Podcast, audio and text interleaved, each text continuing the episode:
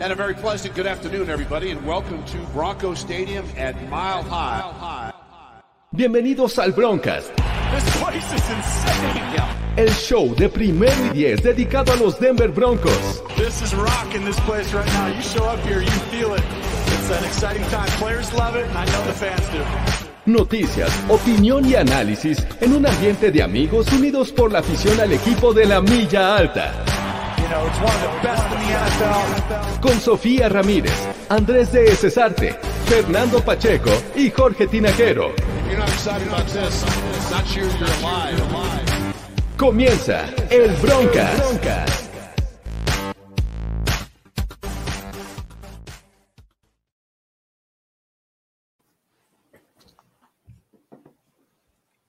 Hola, ¿qué tal amigos? Alguien se le olvidó quitar la pantalla de inicio. Muy buenas noches, eh, ¿cómo están? Bienvenidos a El Broncas, noche de viernes, noche de broncas, noche para hablar de los Denver Broncos. Y antes de comenzar, porque tenemos un tema ahí preparado, eh, porque ya estamos a, unas, a unos cuantos días de que comience eh, la nueva temporada 2022 y con esto la agencia libre. Vamos a saludar, como es una costumbre, a Sofía Ramírez. ¿Cómo estás, Sofía? Bien, bien, emocionada de hablar de los Denver Broncos otra vez. Creo que ahí hay un, un tema que nos interesa bastante a todos. Y traigo un nuevo look. O sea, me voy a tener que peinar más look. seguido. Muy bien, ahorita vamos a, a, este, también a platicar de nuevo look. Y nos acompaña también esta noche Fernando Pacheco. ¿Cómo estás, Fernando? Muy bien, amigos, muy bien, muchas gracias. Eh, noche de viernes, noche de broncas. em, ya saben, su bebida favorita, sus tacos, lo que quieran cenar para platicar con nosotros. Y este, si igual al rato que Sofi nos dé unos cursos de belleza o algo, porque todos creo que estamos nuevo look entonces. Oye, tú ya tuviste un nuevo look. Solo que no lo no es- estás enseñando hoy. Es diferente. No, Bueno, Bueno, que la- regrese la gorra, Fernando Pacheco, por la, favor. la- la próxima semana, la próxima semana. Este, sí, eh, es lo mejor ahorita que estamos de gorra. eh, entonces, eh, eh, ¿taquitos de qué? A ver, ¿taquitos de qué, Fernando? Propone. Híjole, pastor. La verdad, la verdad, yo soy muy, muy fan de los tacos de tripa. Entonces, yo pondría una gringa y unos tacos de tripa ahorita. Híjole, Ah, esos bien, son los, esos son los buenos. bien doradita, bien doradita es el secreto. Sí, claro. Pero bueno, eh, tú, tú, Sofía, ¿cuál es Suadero o pastor. Suadero, suadero pastor. Muy bien, muy bien. ¿Cuál es tú? Sí, yo también creo que el suadero es como mi, mi top. Ya si estamos como un domingo en la mañana, mm, me podría inclinar por una barbacoa o unos de carnitas. Pero creo que para la noche el suadero, aunque sé que es pesado, que hay bastante pesado porque está lleno de grasa, la verdad es que son unos de mis favoritos. Pero esto no es un eh, broncas culinario, esto es un broncas en el que vamos a platicar de lo que viene en la agencia libre, de proponer qué jugadores nos gustan de los potenciales eh, agentes libres 2022, cómo podemos mejorar a estos Denver Broncos y a lo mejor en una de esas corremos con la suerte de que George Payton está sintonizando este programa o lo escucha en su versión podcast en las principales plataformas. Porque eh, pues podemos dar algunas ideas que pueden sonar interesantes, otras descabelladas, no lo sé. La verdad es que no hemos co- compartido nuestra información, solo eh, estamos con los temas y los puntos que vamos a tratar. Así es que quédense amigos en este broncas, denle like de una vez, no se les olvide, luego lo dejan de ver y no le dan like. Así es que Exacto. comenten, denle like, compartan, eso nos ayuda bastante. Y bueno, antes de entrar de lleno con el tema de la agencia libre, eh, pues resulta que una noticia no abunda mucho en este momento, sobre todo porque eh, todos estamos distraídos con el NFL Scouting Combine. Eh, resulta que John Elway expiró su contrato eh, con el cual lo ligaba al equipo, ¿no? Como este ejecutivo de operaciones de fútbol y deja de ser parte de la organización, pero lo dejan con una posición de consultoría externa para George Payton. ¿Cómo ven esta situación, amigos? Mira, la verdad es que creo que es un movimiento natural lo que está pasando en la, en la organización de los Broncos, desde el punto de vista eh, oficina, ¿no? Este nuevo proceso en el cual se va a vender el equipo, va a haber un dueño, un nuevo dueño, eh, la, futura o próxima salida de Joe Ellis, pues obviamente hacía mucho sentido que también John Elway dejara de pertenecer, entre comillas, a la organización, ¿no? Sabemos que es uno de los jugadores más icónicos de la franquicia y que iba a estar, y que va a estar ligado durante toda la vida, ¿no? Al equipo.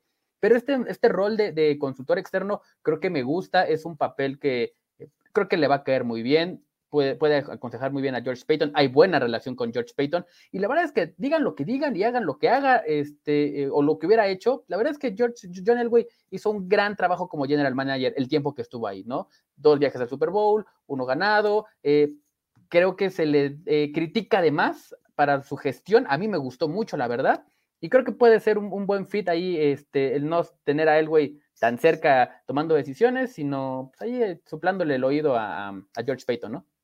¿Cómo ves, Sofía? Ahorita, ahorita vamos a entrar en, detalles con esa frase que, con la que terminaste tu opinión, pero ¿cómo ves tú, Sofía? Em, yo, lo veo bien, al final de cuentas, él justo dijo que se quería alejar un poquito del equipo porque pues, se quiere dedicar a la familia, ya pasó muchos años dentro de la organización de una manera u otra, y quiere dejar todo en manos de George Payton. Al final de cuentas, justo es ese cambio de estafeta, así de, ok, este, este equipo ya no es mío, ya intenté yo por varios años lograrlo, construirlo, etcétera. Habrá cosas que obviamente la gente no está de acuerdo, como la posición de Coreba que, que no funcionó durante la época de Elway, a diferencia, bueno, quitando lo de Manning, obviamente, pero eh, pues al final de cuentas creo que para muchos fans la visión de John Elway cambió de como lo tenían de jugador a la persona que estuvo como general manager por tantos años. Y creo que justo esa separación un poco del equipo puede resultar buena tanto para el güey, la persona, pero también para la afición de, ah, ok, otra vez regresamos al jugador que todo el mundo amaba, que todo el mundo recordaba, que realmente fue el que hizo la franquicia de una manera impresionante. Yo también concuerdo con Fernando, que me gustaron varias cosas que hizo él durante, durante esos años, pero pues me gusta que pueda estar ahí como a la mano para hacer como ese sounding board del que tanto se habla dentro de este equipo tan nuevo, ¿no?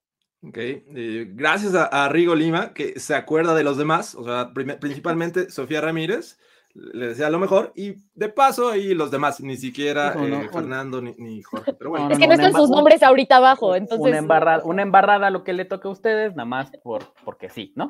Sí, exacto. Entonces, bueno, eh, también saludos a ti, saludos a Guadalajara, a Ciudad Juárez por ahí que nos están escribiendo. A Panamá. A Panamá, cómo no, saludos a Panamá. Este, eh, pero bueno. yo en el, caso de John Elway, y este, tengo mis temas, porque creo que le pegó a una muy buena que fue eh, contratar a Peyton Manning. Otro, creo que al principio de su gestión eh, hizo muy buenas adiciones vía draft, ¿no? El caso de Von Miller, que fue la primera en, la historia de, John Elway con esta franquicia. Eh, por ahí agregó talento que, a la postre fue importante en esta defensiva de 2015 que, que le dio el Super Bowl. Eh, pero también fue agresivo en algún momento teniendo a Peyton Manning en el equipo, trajo eh, agresivo en, la agencia libre, me refiero, eh, a Wes Welker en su momento, a Crypta trajo a DeMarcus Ware y así a, muchos hombres importantes que, que, fueron clave para este equipo.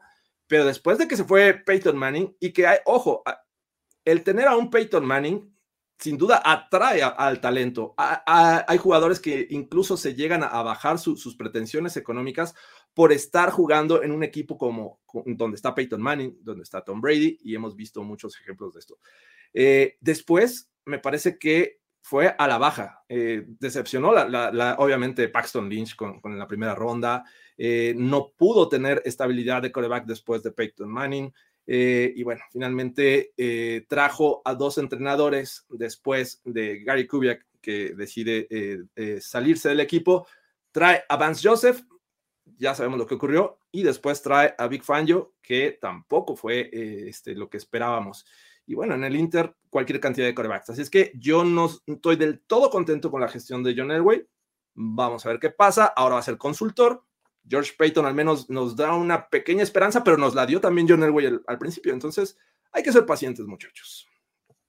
Sí, digo, obviamente hay muchas cosas que criticarle a, John Elway por, por la gestión que hizo. Obviamente todo el mundo lo va a voltear a ver por no encontrar el quarterback de los Denver Broncos o del futuro o el actual o como lo quieran ver. Eh, la típica frase de el que fue uno de los mejores quarterbacks de la historia no pudo encontrar sustituto, pues no es tan fácil, ¿no? Hemos visto franquicias como los Browns que han pasado por tiene cantidad de, de, corebacks y que nunca le han dado. Incluso puedes, puedes empezar a dudar del mismo Baker Mayfield ahorita, ¿no? Los Lions que encontraron un Matt Stafford, pero que no supieron agregarle talento al. O sea, eh, son pros y contras. Mucho de lo que hizo John Elway este, realmente fue y en lo personal, digo, los drafts de Elway me, encantaron, pero creo que lo que hacía en la agencia libre era, e, era, era muy bueno. Trae jugadores como Darren Stewart, eh, que no lo tenías en el radar y que al final fue un jugador que, que fue, que, fue de impacto para el Super Bowl, el mismo CJ Anderson, ¿no? eran jugadores que, que, poco a poquito no le tenían como tanto, o no, no tenían tanta visión o, o, tanto reflector, y bueno, que al final fueron relevantes en este equipo, que claro, se hizo un buen staff de coacheo con Wade Phillips y con Gary Kubiak y todo eso, pero al final creo que John Elway eh, toma buenas decisiones, sí le falla al final, pero también era arriesgarse, ¿no? Ya no tenías a tu hombre de confianza, ni a, tus hombres de confianza, tanto a Peyton como a, como a Kubiak, pues tenías que, tenías que traer eh, lo más brillante, se esperaba que Van Joseph fuera una mente brillante y destacada, y bueno, todos sabemos lo que pasó, ¿no? Es que justo creo que hay muchas decisiones de, de John Elway que son totalmente justificadas, ¿no? Hace rato justo estaba platicando con Luis Obregón y, yo me estaba burlando de lo de Paxton Lynch, ¿no? Y él decía, no, qué bueno porque los Dallas Cowboys están enamorados y había muchos equipos que también estaban enamorados de Paxton Lynch de esa manera, ¿no? También, por ejemplo, vemos lo de Big Fangio. Big Fangio fue visto como el genio defensivo y lo sigue siendo, pero, o sea, la, la cosa era como ese hombre que merece el lugar de ser head coach dentro de la liga y todo el mundo lo veía así ok, al final de cuentas sigue siendo el genio defensivo Big Fangio, pero no funcionó como head coach. Pasa, pero entonces eh, lo que estuvo detrás de John Elway fue, fue algo razonable y bueno. Entonces, varias cosas sí no funcionaron de la manera en la que se deseaba, se esperaba y hubo decisiones malas, pero por ejemplo, la contratación de Pat Shermer. Eh, todo el mundo decía es que nunca debieron haber dejado ir a Rick Scangarello. Rick Scangarello no era bueno. Pat Shermer fue un desastre, fue un mal reemplazo, pero se vería como dentro del razonamiento que era una mejora de lo que estaban viendo. Entonces, esa es la cosa. En la práctica no funcionó de esa manera y hubo varias cosas que estuvieron mal, pero hubo muchas cosas de John Elway y su gerencia que estuvieron muy bien, incluso la parte de, los, de los draft picks que habíamos visto la temporada pasada, el dinero con el que se manejaron todos los contratos, todo eso fue gracias a lo que hizo John Elway en su tenure. Entonces, eh, pues sí, hay cosas buenas y cosas malas, pero siento que todos se quedaron con ese mal sabor de boca de, de el Super Bowl y de haberlo ganado y la época Peyton Manning, nos fuimos a no ser relevantes. Entonces, ¿qué pasó ahí como, como fans? Ok, le echamos la culpa a alguien, tiene que ser John Elway, y ahí como que bajaron un poco esos ánimos de amor hacia él, lo cual pues, puede ser mejor que se aleje.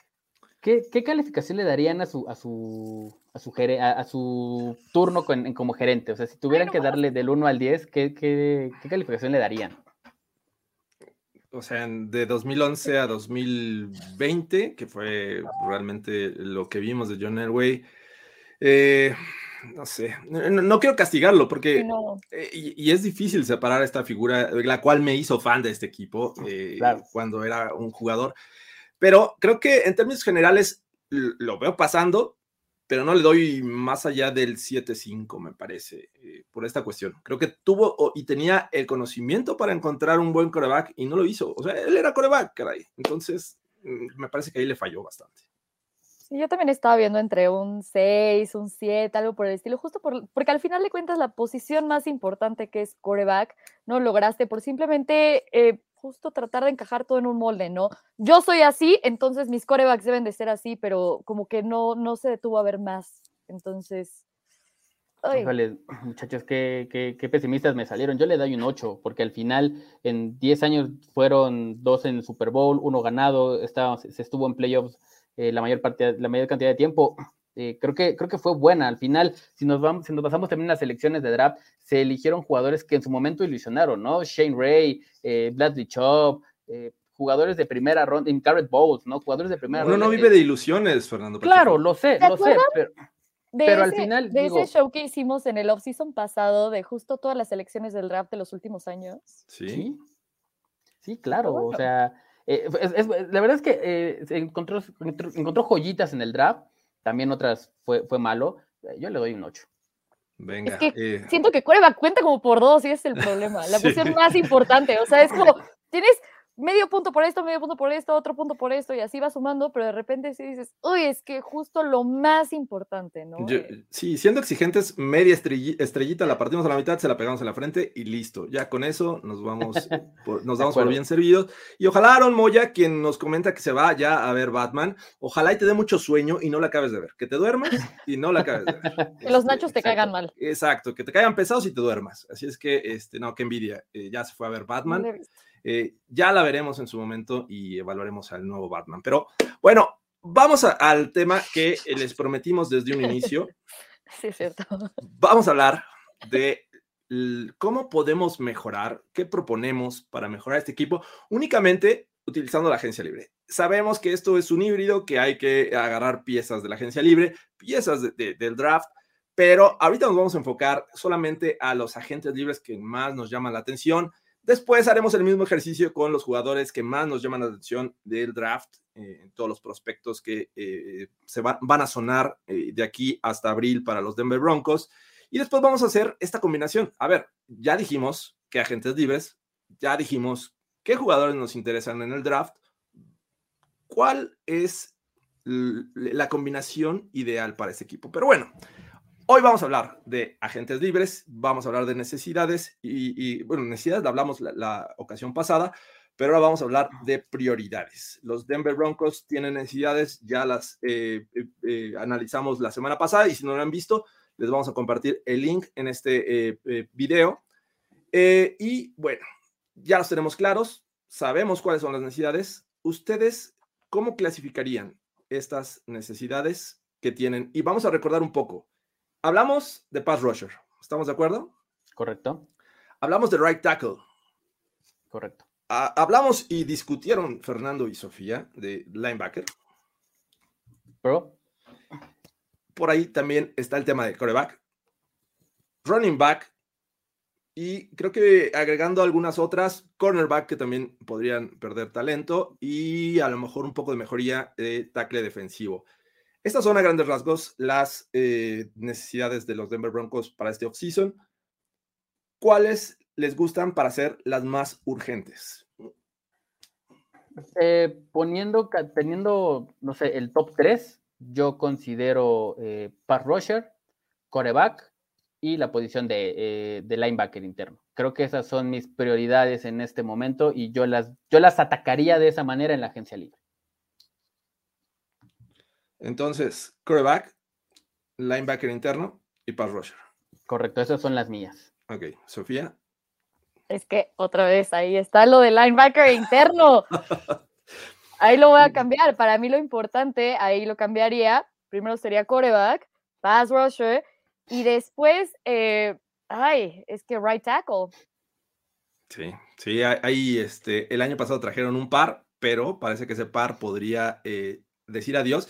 Y hay un tercero, que es el caso de, Calvin, Calvin Anderson, que está como agente libre eh, con restricciones podría salir o no, pero bueno, eh, podría ser el tercero que eh, vimos algunos destellos de, Calvin Anderson en esta posición, podría también ser baja de este equipo. Así es que creo que coincidimos en las dos primeras, ¿no? Quarterback y el caso de Pass Rusher. Esas son como que las dos que, en las que coincidimos. Fernando dice linebacker. Sofía Ramírez dice que right tackle. Estoy de acuerdo también con right tackle pero me parece que para darle también solidez a, la defensiva secundaria, agregaría eh, para hacer algo distinto la posición de cornerback, que eh, en este momento está Patrick Surtain, segundo año, está Ronald Darby, que por ahí eh, no lo hizo mal, pero tampoco brilló, y tiene la, posibilidad de ser este año cornerback de slot, ¿no? Este, o a, menos que traigan a alguien en esta posición y él se vaya como el, el cornerback número dos. Así es que, eh, ok, vamos a empezar por las eh, cosas que tenemos en común, que es la de coreback. Agencia libre, la verdad es que no hay, desde mi punto de vista, mucho talento y algo que te haga pensar que es una adición para futuro. ¿Ustedes cómo ven esta situación? No, no realmente no. La, agencia libre en cuanto a corebacks, la verdad es que es muy, muy flaca, ¿no? Incluso eh, vayan a ver el, el, live, el en vivo que hicimos, el podcast que hicimos de, los corebacks de la agencia libre aquí, Primer y Diez, señor Jorge Najero, de Sobregón, este, y un servidor. Donde, como media hora antes, ¿verdad? Donde platicamos de, de eso, y realmente la, la, posición de coreback en la agencia libre no es, no es buena, o sea, no es tan vasta, porque obviamente estamos hablando de que los peces gordos son Aaron Rodgers, que está bajo contrato, ¿no? Russell Wilson, que está bajo contrato, y pues, ahí hay que buscarle eh, la, manera de, tratar de sacarlos de, ese equipo, ¿no? Entonces, si bien es una necesidad, viendo lo que hay agentes libres, pues hoy está sonando hasta el mismo nombre de Mitch Trubisky, ¿no? No sé si han visto por ahí las redes sociales. Hoy está sonando mucho el nombre de Mitch Trubisky, el cual obviamente a mí no me agrada en lo absoluto. Y si tuviera que escoger algo de que, que, estoy viendo en, la gente o que está disponible para poder llegar al equipo gratis, la verdad es que mi pick sería Marcus Mariota. No, no veo, no veo algún, algún otro quarterback o Tyrod Taylor, alguno de esos dos serían los que a mí me gustaría para llegar a la posición pero, híjole, la verdad es que está súper complicado buscar un coreback ahorita en estos, en estos tiempos de austeridad. Fernando, por fin estamos de acuerdo. ¿Qué? ¿Qué? ¡Bro! ¡Bro! Sí, es la cosa. Yo sí veo la lista y otra vez me metí ahorita a verla así porque dije, seguro me salta algún nombre donde yo estoy siendo muy, muy, muy pesada con los corebacks. La verdad es que está muy triste. O sea, para mí yo sí lo clasifico de Marcus Mariota, y el problema es que está Jameis Winston y está Ryan Fitzpatrick, ¿no? Pero vienen de lesión, entonces no sabes cómo van a regresar. Y luego está Tyrod Taylor, Teddy Bridgewater y. Y. ¡Ay! ¡Andy Dalton! No, no. O sea, es que esa es la cosa. O sea, cuando empiezas a ver a Andy Dalton así como, uy, quiero a Andy Dalton, ¿no? Empieza a hablar justo de Trubisky como una posibilidad donde sí. O sea, hace como dos semanas fue que Benjamin Albright como que lo dijo. Y ahorita está sonando cada vez más que yo ya me preocupa porque digo, ok, Benjamin Albright, al final de cuentas, es muy confiable, pero es uno. Pero de repente empiezan varios a decir Trubisky y digo, ay, no, ¿cómo van a vender eso? Porque es Drew Locke, Trubisky y alguien del draft en una cuarta, quinta, sexta ronda. Ay, güey, no, o sea, no me suena tan atractivo como realmente lo. El, los Broncos están one quarterback away y va a venir alguno de ellos y te va a salvar y te va a llevar al Super Bowl, como lo estábamos viendo con otro quarterback, otro quarterback, que por lo visto no vaya. Me, cuesta trabajo eh, ver estas opciones eh, como una eh, algo viable para los Denver Broncos, ¿no? El caso de Mariota lo entiendo perfectamente, pero no sé si me está pasando como de todos estos que hay, me parece que es el menos malo o realmente merece una segunda oportunidad porque los Raiders no lo tuvo. este, para volver a ser titular, ¿no? Llegó con un cartel muy grande Marcus Mariota, pero con una eh, gran habilidad para acarrear el balón, más que para lanzar. No es que lo hiciera mal lanzando, pero creo que era muy bueno en, la Universidad de Oregon acarreando el balón. Eh, y bueno, llegó en 2015 con Ken Winsenhunt, un, un head coach que tenía una ofensiva pues muy NFL, este, old fashion. Así es que eh, me parece que trató de hacer de un Marcus Mariota algo distinto a lo que él venía haciendo en la universidad. Y actualmente estamos viendo un cambio radical en las ofensivas. Ya le están dando oportunidad a estos corebacks que son móviles. Y creo que Marcus Mariota no ha tenido una, oportunidad con una ofensiva de este estilo. Y no sé si eh, Nathaniel Hackett vaya a decir, sí, yo voy a transformar mi ofensiva que ya tengo en mente para darle la oportunidad a Marcus Mariota de avanzar el balón por tierra, que ojo, lo hace bastante bien y creo que lo ha demostrado en las, las oportunidades que, tuvo con los Raiders, se lesionó, pero creo que hubo un drive que a mí me encantó cuando se lesionó Derek Carr y los mantuvo en el equipo en, el juego en, ese, en esa ocasión. Así es que Marcus Mariota me gusta, pero no sé si vaya a ser eh, el perfil que esté buscando Nathaniel Hackett. Y, insisto, no por, no por hablar de mi muchacho, pero realmente de todo lo que está en, la agencia libre, ¿hay algún upgrade a lo que te puede ofrecer Drew Lock? Y ah. esa era, esa era mi segunda, mm, a eso iba. O sea, ¿cuál de estas opciones eh, que a lo mejor lucen como algo que podría ser una opción, el caso de, Mariota, el caso de Mitchell Trubisky, son una mejor opción que Drew Lock o de plano, este, Drew Lock Mm, nos convendría quedarnos con él. Es que es la cosa, o sea, yo como lo veo, y ahí sí no es, o sea, obviamente yo sí quería que empezara Drew que lo dije varias veces durante la temporada pasada, va, pero no, no es por cegar más ni nada por el estilo, sino que justo lo veía como una opción un poco más viable, o si estaba como tan al nivel de Teddy Bridgewater, me daba más upside y más, más brazo, o sea, juventud, brazo, todo. Y entonces en ese sentido, eh, ahorita, por lo que veo en la agencia libre, Marcos Mariota, otro es que puede, pueden medio competir, donde digo, ah, pero entonces justo no me das un, upgrade tan grande de lo que realmente tengo con que entonces estoy pagando por traer un coreback que otra vez va a ser el, vayan, pelense y a ver quién se gana el lugar, ¿no? Al final de cuentas hablamos del draft, donde hay, sí hay prospectos viables y buenos, que luego ya entraremos ahí, pero son de a desarrollar, ¿no? Y luego están los, los de trade, que para mí es sí, Aaron Rodgers y Russell Wilson están en un top tier nivel brutal, pero luego hay un declive y luego están los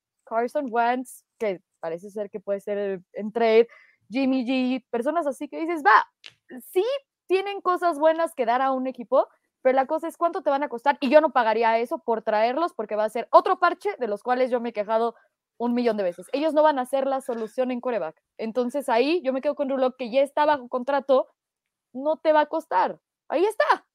Ya. Eh, Fernando, tú ves como, uh, sin duda creo que no son corebacks titulares eh, para mí, para los Denver Broncos, eh, pero a lo mejor sí llamarlos trampolín, es decir, firmar alguno de estos que puedas darle uno o dos años en lo que vas formando al siguiente coreback que puedas encontrar en el draft. y ya hablaremos de esto en su momento, pero... El bridge. No, exacto, un bridge, un quarterback bridge. Eh, Trubisky posiblemente, eh, si es que es un... Incluso Trubisky tiene movilidad, eh, lo vimos también en Chicago.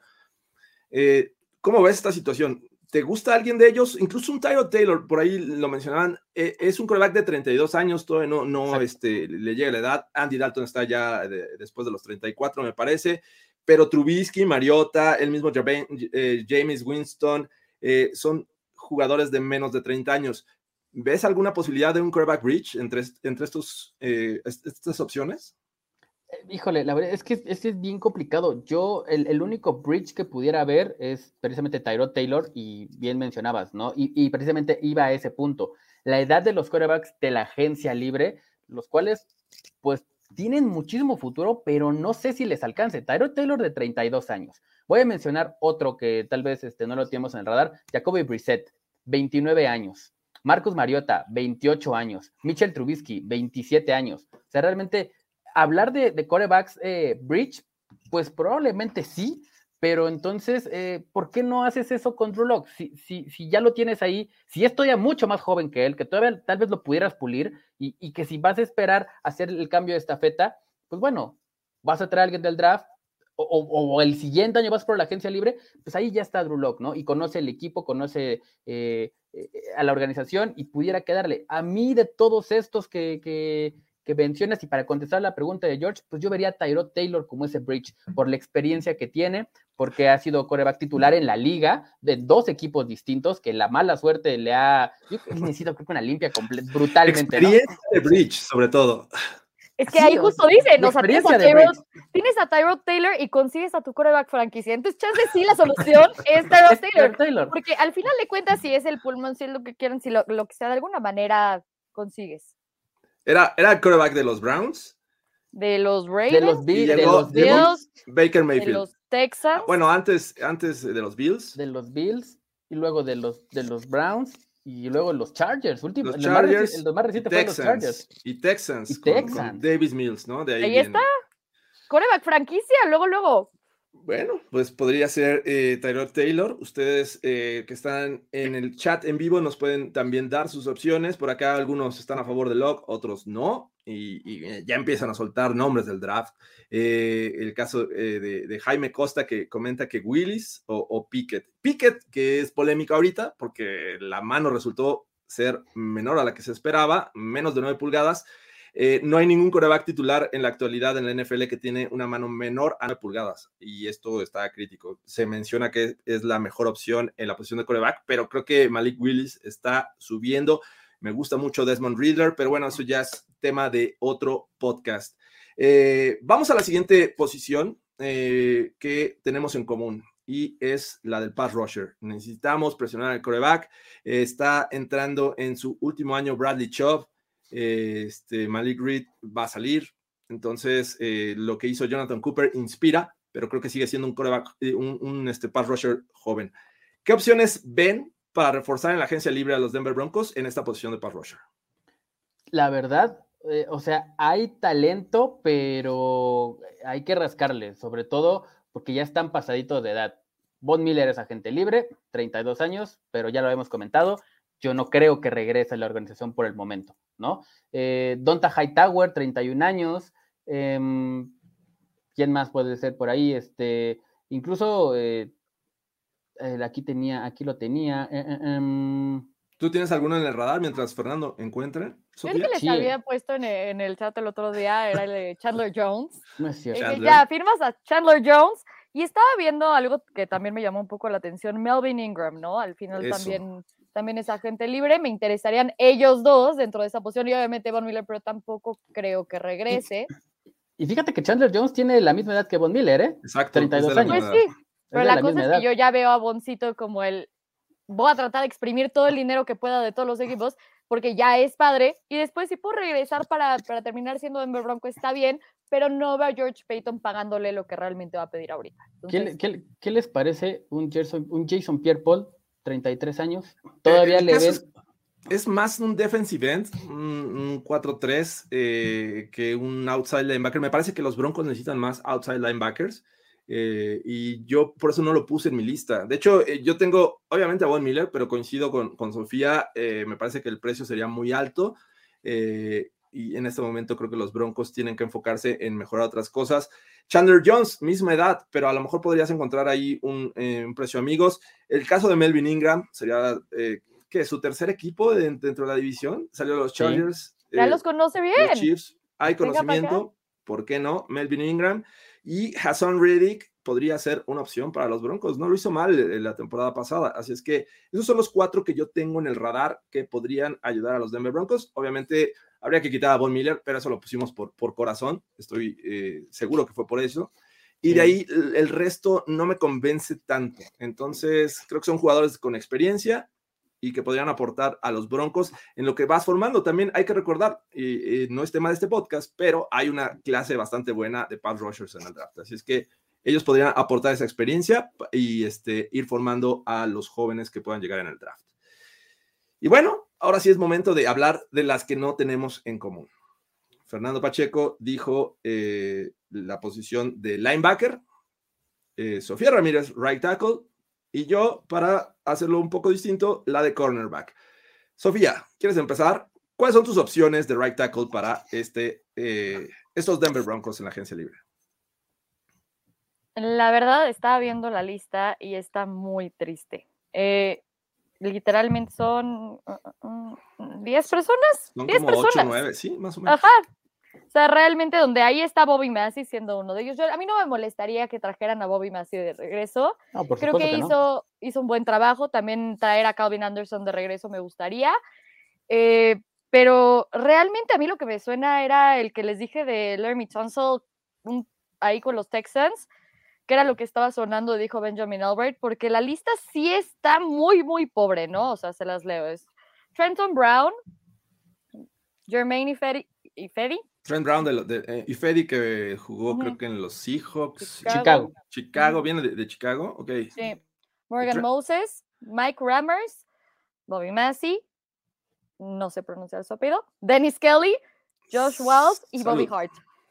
Sí, también. Eh, creo que de, de entre ellos yo puse a Trent Brown, que viene de los Pats. Me- eh, creo que podría salir caro y eso es lo que Es podría detener a los Denver Broncos. Eh, Morgan Moses podría ser una opción. Salió de, de Washington, creo que jugó en los Jets la, la temporada pasada Correcto. y podría ser un, un buen elemento. Y algo que podría ser económico y a lo mejor eh, hacer un buen trabajo y sor- sorprendernos, Dennis Kelly, que viene de los Packers y lo conoce pues Nathaniel Hackett. Así es que ahí es donde yo veo un poquito de, de- de, este talento que- Esperanza. que- y esperanza que podría eh, tener los Denver Broncos en esta posición, pero eh, las opciones que hay en la agencia libre hacen pensar que posiblemente lo veamos llegando eh, vía draft, si no es que retienen por ahí a Calvin Anderson y vemos alguna sorpresa con, con Bobby Massey. Trade, eh, pues no hay que cerrarnos en ese momento cualquier posibilidad.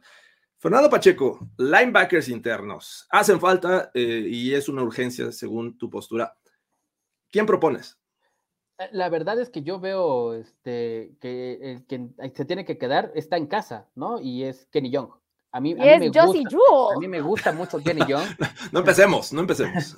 A mí me gusta mucho Kenny Young y creo que sería una gran opción para retenerlo. No creo que salga tan caro como, como se espera, dado que ha sido una séptima ronda, una séptima ronda que vino de trade de los Browns, perdón, de los Rams. eh, es amigo de McVay, lo conoce eh, Ijiro Ibero, entonces puede ser una gran oportunidad para que retome un buen nivel, porque lo hemos visto en gran nivel, y, yo creo que se debería de quedar. Si no si tuviera que buscar algo afuera, eh, eh, que no sea eh, Kenny Young, pues creo que hay, opciones bastante interesantes, ¿no? Me gusta Anthony Hitchens, que, que fue este ¿De linebacker de, de, los Chiefs, me gusta, me gusta bastante, 29 años, creo que puede aportar muchísimo y, y, y lo veo con, con, con, bastante talento. De ahí, eh, alguien que también se me hace sumamente sólido en la posición, John Bostic, de, de, de los Commanders. Eh, también me gustaría verlo ahí, creo que es, es, un veterano con liderazgo y pudiera encajar en este, en este esquema. Entonces, eh, no sé qué piensan ustedes si tienen alguno otro en el radar. Eh, se llama Josie Jewell y está en el equipo y yo creo que se debe de quedar. Josie Jewell, vamos a ver si le cumplen a Sofía Ramírez con este tema. Yo tengo cuatro, no, tres opciones de linebackers internos. Eh, de Bondre Campbell, este jugador que lució el año pasado con los Packers, conocido también de Nathaniel Hackett, eh, creo que podría ser una buena opción. Landon Roberts, que jugó también en los Dolphins, es agente libre, todavía no sabemos si lo van a recontratar o no, pero él podría ser otra opción. Y hay alguien que en lo personal me gusta mucho porque es eh, de esos jugadores que le echan muchas ganas. Eh, no está en el radar muchas ocasiones, pero eh, me ha gustado lo que he visto de él en New Orleans. El año pasado estuvo en los Lions y me refiero a Alex Anzaloni, que también ha pasado por lesiones, pero me parece que es un tipo que eh, desde la posición de linebacker eh, se esfuerza bastante por hacer su trabajo y me gusta mucho. Pero bueno, creo que siendo exigentes, un Landon Roberts podría eh, este, gustarme mucho más, pero bueno, esas son las que tengo. ¿Cómo ven? Me gusta, la verdad es que creo que esta posición sí tiene un poquito más de dónde, dónde pudieras buscar sobre todo eh, hay, hay, muchos linebackers, eh, agentes libres jóvenes, entonces eso pudiera también ser este bridge por si necesitas buscar, porque estoy seguro que también va a venir algo en la, perdón, en vía draft, esto, estoy seguro que, que, va a llegar, porque pues al final eh, tienes muchos huecos y, no tienes rotación, no tienes este, no tienes depth chart, no todos, literalmente todos tus inside linebackers eh, o los titulares del, del año pasado eh, son agentes libres. Entonces tienes que traer esa profundidad. Entonces cualquiera de estos nombres, a mí me gusta, todos los que mencionan, a mí me gustan bastante y aparte obviamente tienen que venir en la, en la agencia de excepto Josie Jewell. Ese sería uh -huh. el último. Gra gracias, gracias por dármelo. Ese, ese, ese, lo pondrías al final, este, pero tiene que venir eh, sí o sí también eh, vía draft un, un, un inside linebacker, ¿no creen? Este, sí, yo creo que ahí realmente ah, si hay opciones Hightower con Alexander, personas que ya, pueden conocer, pueden entrar de rotación. Y aparte de eso, eh, pues sí, yo me quedaría con Josie Jewell y creo que justo es un poco de profundidad donde puedes traer a alguien, alguien barato que cubra esa parte, necesitas un, un starting linebacker y aparte creo que pueden hacerlo dentro del draft con una ronda, no sé, de ya más baja, ¿no? Una quinta ronda sin ningún problema puedes agarrar un inside linebacker donde está bien. Ya tienes está, a Browning. Yo, que ahí está Baron Browning, ¿no? Por supuesto. Sí, pero alguien, alguien, que está ahí. Uh -huh. Ok, sí, eh, me parece que los Broncos tienen cinco selecciones prácticamente eh, dentro de las primeras 100 eh, y esto podría eh, ponerlos en, entre la primera y, bueno, el primero y el segundo día.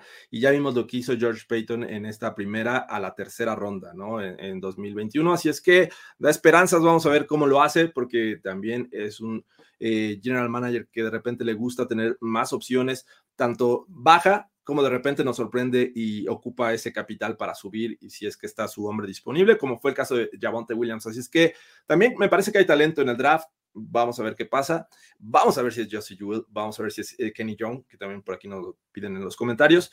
Eh, y bueno, eh, finalmente la posición de cornerback, que yo fui el que la, puse también como una de las necesidades importantes para estos Broncos rumbo al 2022.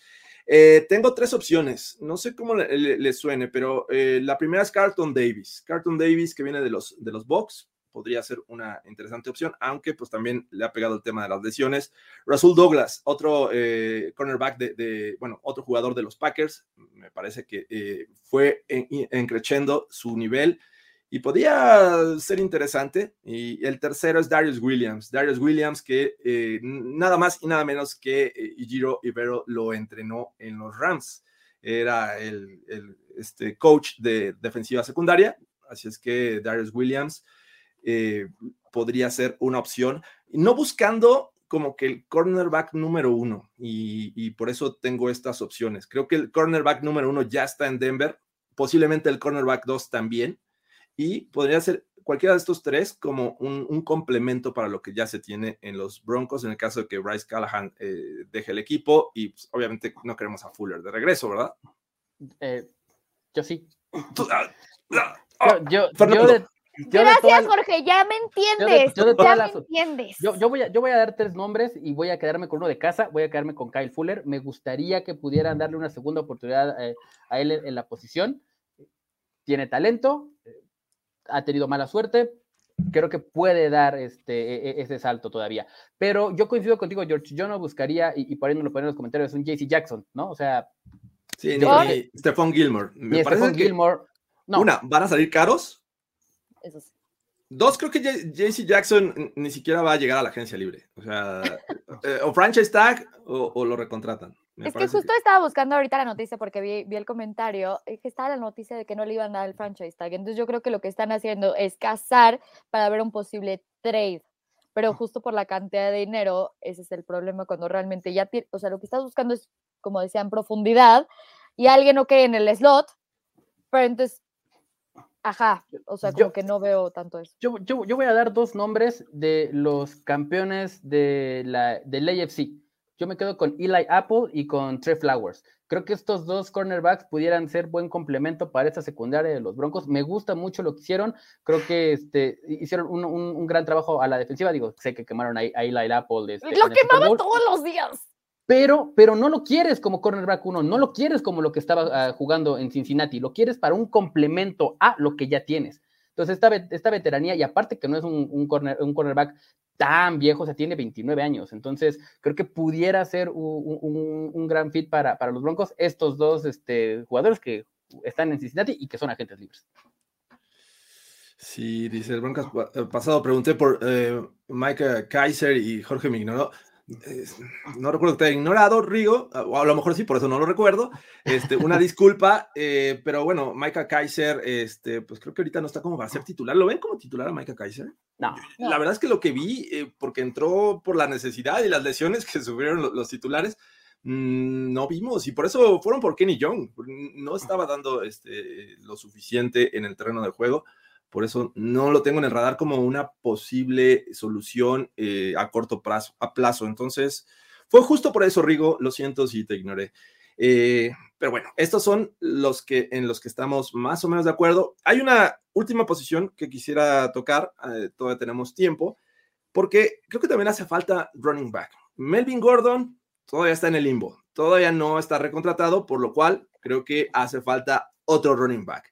Javonte Williams ya nos demostró que tiene capacidad para ser el futuro de esta franquicia, pero sin duda en la NFL actual se necesita un par de running backs. Eh, de no contratar a Melvin Gordon, de no llevarlo de, regreso al roster de los Broncos, ¿tienen alguna opción en el radar en la agencia libre?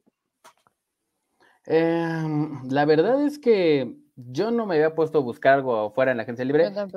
No hay tanto, o sea, digo, si estás buscando un running, un running, back 2, no, voy, a regresar Philip Lindsay. No, sí, pero no va a regresar Philip Lindsay, Sofía Ramírez. no, Philip Lindsay no, no. O sea, déjalo ir, déjalo ir, por favor. Yo tengo aquí mi, lista de los que podrían ser opción. Y ya ustedes me dicen, me dicen cuál les gusta y mientras están viendo otros. Eh, Leonard Fournette de los Bucks es agente libre, ¿no? Sí. Raheem Mustard de los Niners. El caso de Sonny Michel Mm, podría ser. Eh, Ronald Jones también es agente libre. Me parece que Ronald Jones es alguien que no ha recibido la, suficiente oportunidad. Tiene talento, pero bueno. James Conner. ¿Por qué no? James Conner se vio muy bien con los Cardinals, pero ahí está. Eh, Tevin Coleman eh, ha sufrido por muchas lesiones después de que salió de los Falcons, se fue a los Niners, ha, deambulado por ahí, pero bueno, es, es un tipo que todavía está debajo de los 30 años y Latavius Murray también está debajo de los 30 años. ¿Cómo ven estas opciones? Me gustan, me gustan, la verdad. Y, todos estos han sido running backs, uno en su momento, han sido titulares, entonces tienen la experiencia. Sobre todo el, que más está que destacar es obviamente Leonard Fournette. ¿no? Yo no sé si realmente pudiera encajar en este esquema con, un tándem como el de em, con, con, con Pookie Williams. O sea, yo los veo como que similares y yo le daría un poco más de variedad a, la posición, ¿no? Un smash and dash para que sea un power back y, uno un poquito más rápido. Por eso me gustaría tener la opción de Marlon Mack, jugador de este running back de, Indianapolis, también es agente libre, y eh, JD McKissick, también de, los Commanders. Me gusta mucho lo que hace, es un jugador sumamente explosivo, elusivo y que es muy bueno cuando sale del backfield. Entonces, es alguien a quien yo voltearía a ver eh, para un posible. Em, para una posible llegada y alguien que la verdad es que lo hizo muy, muy bien ya cerrando la temporada, Jerry McKinnon. Creo que también, a pesar de que se lesiona bastante, eh, es, un, es un running back que puede, que puede aportarte mucho, sobre todo también este, fuera del backfield. Entonces, eh, esas serían ahí mis, mis opciones para, para running back. Johnson, dice Wilmar. Jeremy Johnson, Este, ahí con lo que decían de Leonard Fournette, pues estuvo con Hackett. Entonces, eh, ahí, hay, ahí, hay, otra conexión donde realmente fue la temporada donde Hackett estaba. 2017. ajá. Entonces, donde él realmente empezó su carrera viéndose como la superestrella que, que la gente recuerda y por eso es pero bueno, entonces sí vería una conexión, no, no lo había pensado realmente porque no tenía en el radar el realmente traer a, a, un running back vía agencia libre, a menos de que fuera como algo rotacional más bajo, porque esperaba pues, algo dentro del draft de rondas más bajas porque ya tienes a Mike Boone. Pero viéndolo así, Leonard Fournette me haría, sentido. Sé que hablé con el corazón de Philip Lindsay, pero está bien, ya, ya vi que no, no me maten. Este, y creo que sí hay algunas cosas interesantes. Yo sí veo, o sea, que pueden, ¿por qué no dos backs grandes podrían servir como cuando ya está sirviendo con justo con ese backfield ahorita de Melvin Gordon y este y Pookie? Entonces me interesaría ver eso, pero creo que Leonard Fournette con ese fit y, la nueva ofensiva me estaría bien. Da María Crockett dicen por acá, este, lo ven como. Es la solución a todo. No, es cierto. La solución está en casa. Exacto. Mm, sinceramente no, prefiero a Mike Boone, eh, si es que tuviéramos que recurrir a lo que hay este, en casa, pero bueno, eh, pues sí, creo que Leonard Fournette, hace mucho sentido por eso, esa conexión que existe. Y también tuvo un gran año eh, con los Jaguars en esa ocasión cuando estaba Nathaniel Hackett allá. Si es que, eh, pues vamos a ver, vamos a ver qué pasa. Pero lo que he leído y escuchado es que es más probable que regrese Melvin Gordon, ¿no? Claro, y para mí sería, o sea, sería lo ideal.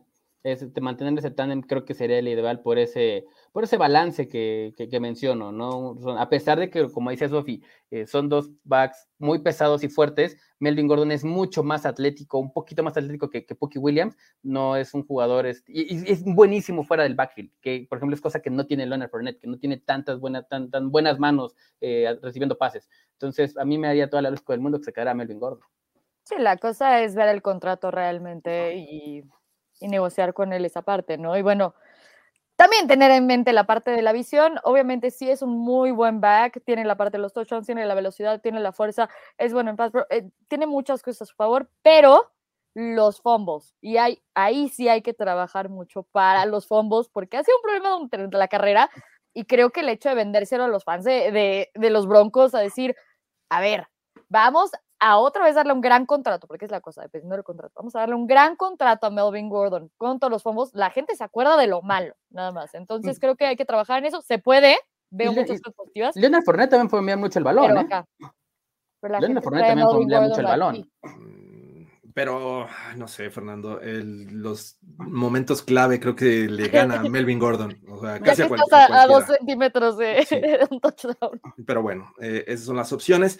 Eh, me gustaría aventar una posición más, eh, y a lo mejor eso no es tanta necesidad, pero me parece que sí se debe de mejorar, sobre todo para ser mucho más efectivos deteniendo el juego terrestre, y es la de línea defensiva.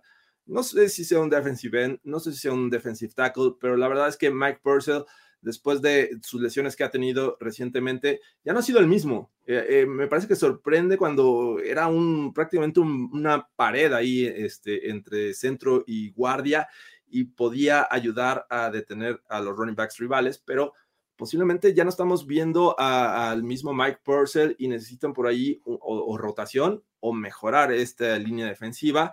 Y para eso les traigo tres nombres que, los tenía en el radar. Uno es eh, eh, Larry Ogunjobi, que jugó en los Bengals. Viene de lesión, sí, vamos a ver cómo, cómo regresa. Y el caso de dos que creo que jugaron en los Chiefs, Jaran Reed, me gustaba Jaran Reed cuando estaba en los Seahawks y bueno, llegó este último año a, los Chiefs. Y Derek Nady, eh, son jugadores que podrían encajar en el perfil de esta defensiva. Eh, ¿Cómo ven? ¿Les late que, que, haya una renovación en la línea defensiva o al menos que traigan algo de, de, ayuda? El año pasado fueron por este, el, el de los Vikings, Stephenson. Sí. ¿Cómo se llama? Shamar, Shamar, Stephen. Shamar, Stephens. Shamar Stephens. Es Creo que sí es necesario lo que vimos de esa línea no fue suficiente. Shelby Harris tuvo sus momentos también. Mike Purcell no estuvo como up to par o lo que realmente esperábamos, aparte después de, de, un nuevo contrato. Y sí tuvo la lesión y todo, pero realmente se esperaba muchísimo más de esa línea de lo que vimos.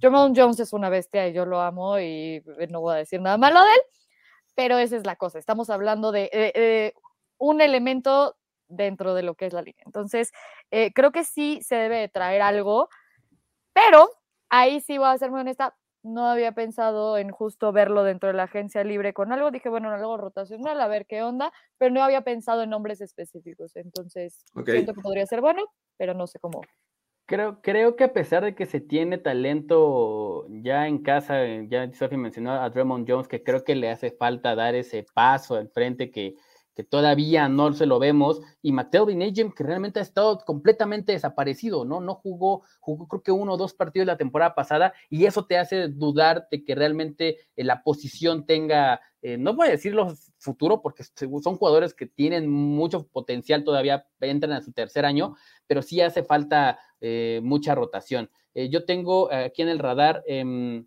a dos, a, a tres, este em, a tres posibles llegadas, ¿no? Uno, Sheldon Richardson, me gusta mucho la conexión ahí con George Payton, viene de Minnesota, es un, es un defensive tackle que es sólido, que es físico y tiene 31 años. Entonces, yo pudiera verlo llegar eh, a, los Broncos. Otro por ahí que se me está escapando, em, Christian Covington, Christian Covington de los Rams. Eh, pudiera llegar también ahí haciendo la conexión con Iji Rivero. Eh, creo que es un, es un jugador que también le gusta, que presiona y presiona bien al, coreback por el centro de la línea, que eso también nos hizo falta el año pasado, ¿no? No solamente detener el juego terrestre, sino presionar al coreback por, por el centro de la línea. Entonces, eh, Christian Covington, 28 años, también lo veo como, como una posibilidad.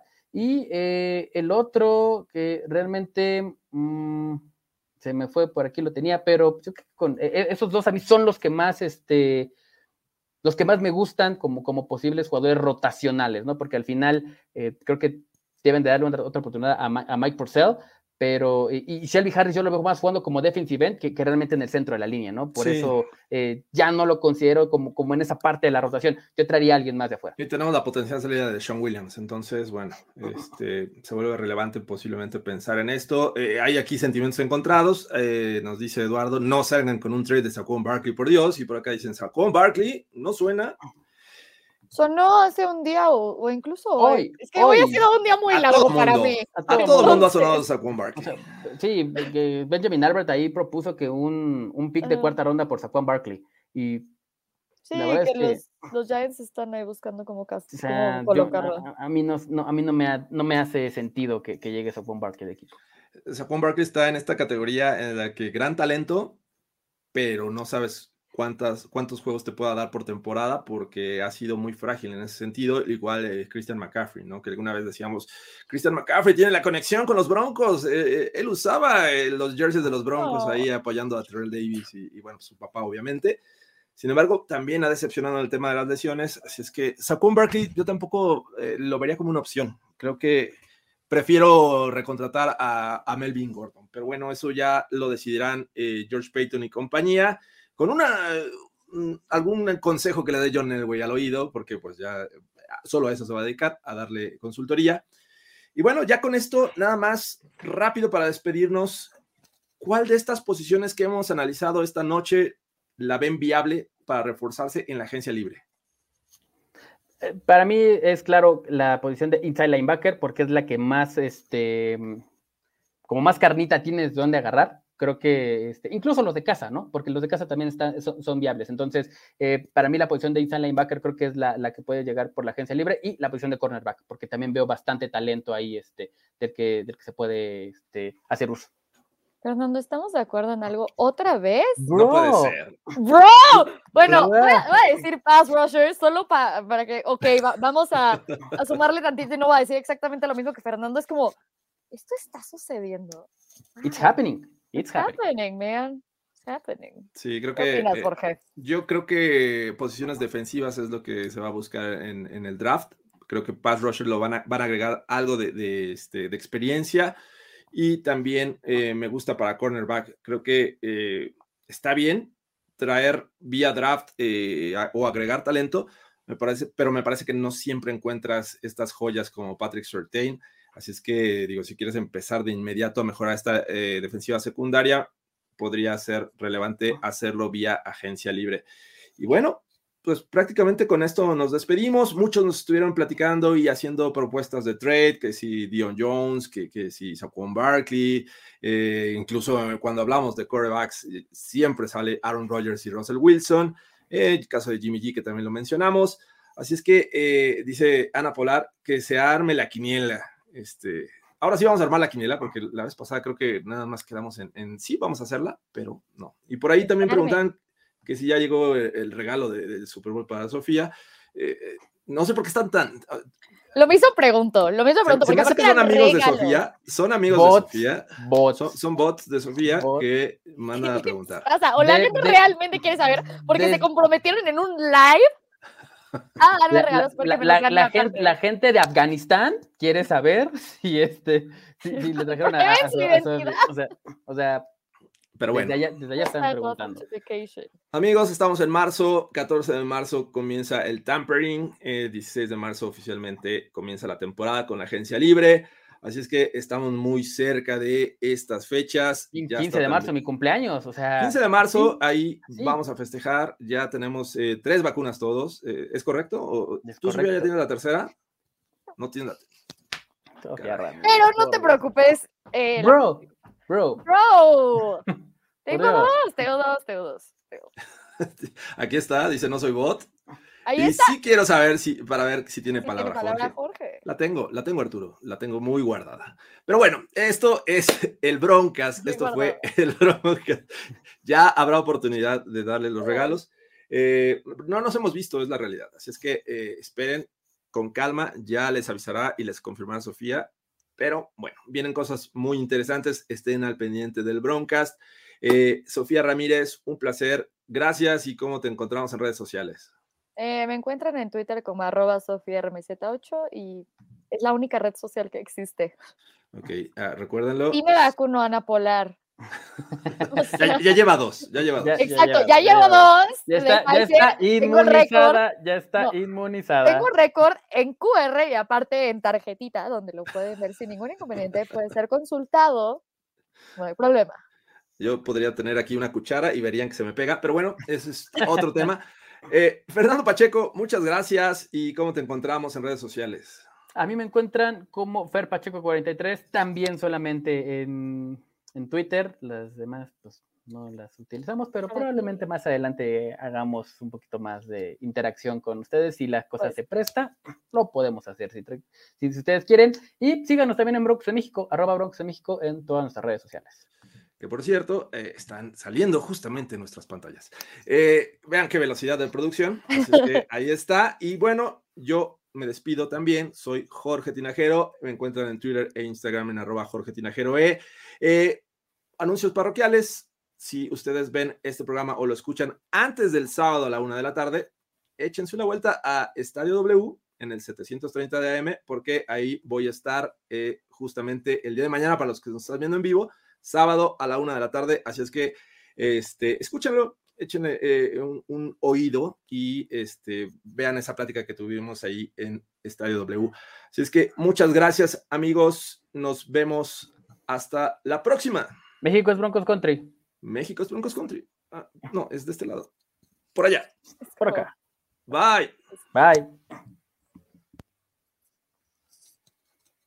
Step into the world of power, loyalty, and luck. I'm gonna make him an offer he can't refuse. With family, cannolis, and spins mean everything. now, you wanna get mixed up in the family business. Introducing The Godfather at ChumbaCasino.com. Test your luck in the shadowy world of The Godfather slot. Someday, I will call upon you to do a service for me. Play The Godfather now at ChumbaCasino.com. Welcome to the family. No purchase necessary. VGW Group. Void where prohibited by law. 18 plus. Terms and conditions apply.